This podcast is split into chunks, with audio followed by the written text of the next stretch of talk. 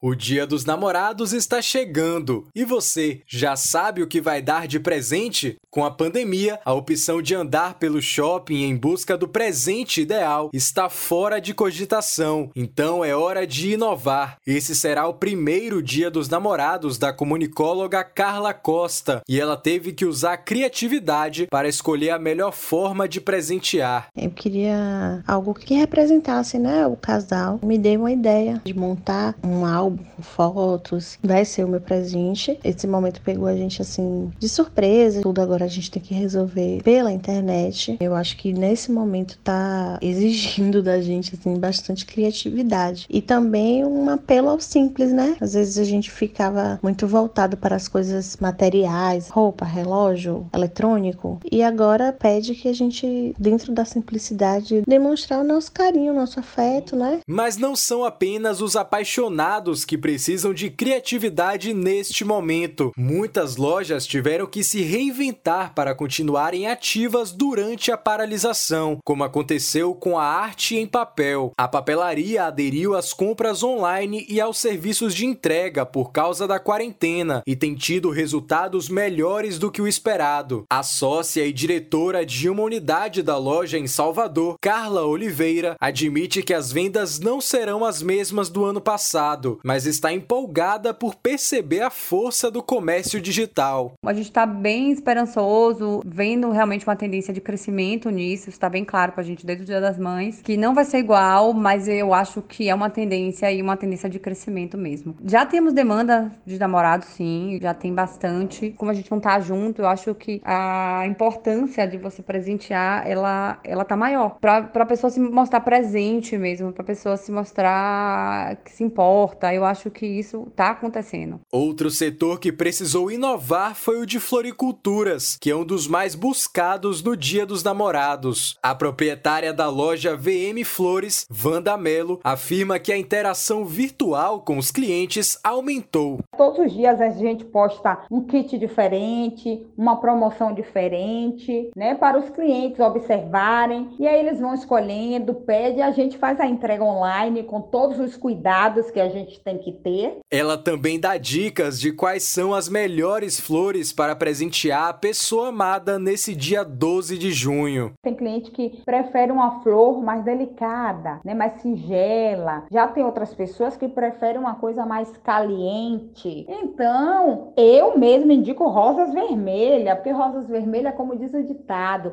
é cor da paixão, é cor do amor. Então, pronto, rosas vermelhas é a mais pedida. De acordo com o Ibraflor, o Instituto Brasileiro de Floricultura, o setor chegou a registrar queda de 90% nas vendas no início da quarentena, mas depois se estabilizou em cerca de 60%. A seção baiana da FEComércio e a CNDL, a Confederação Nacional de Dirigentes Logistas, não vão divulgar estimativas de vendas para este Dia dos Namorados por causa do momento economicamente atípico causado pela pandemia do coronavírus.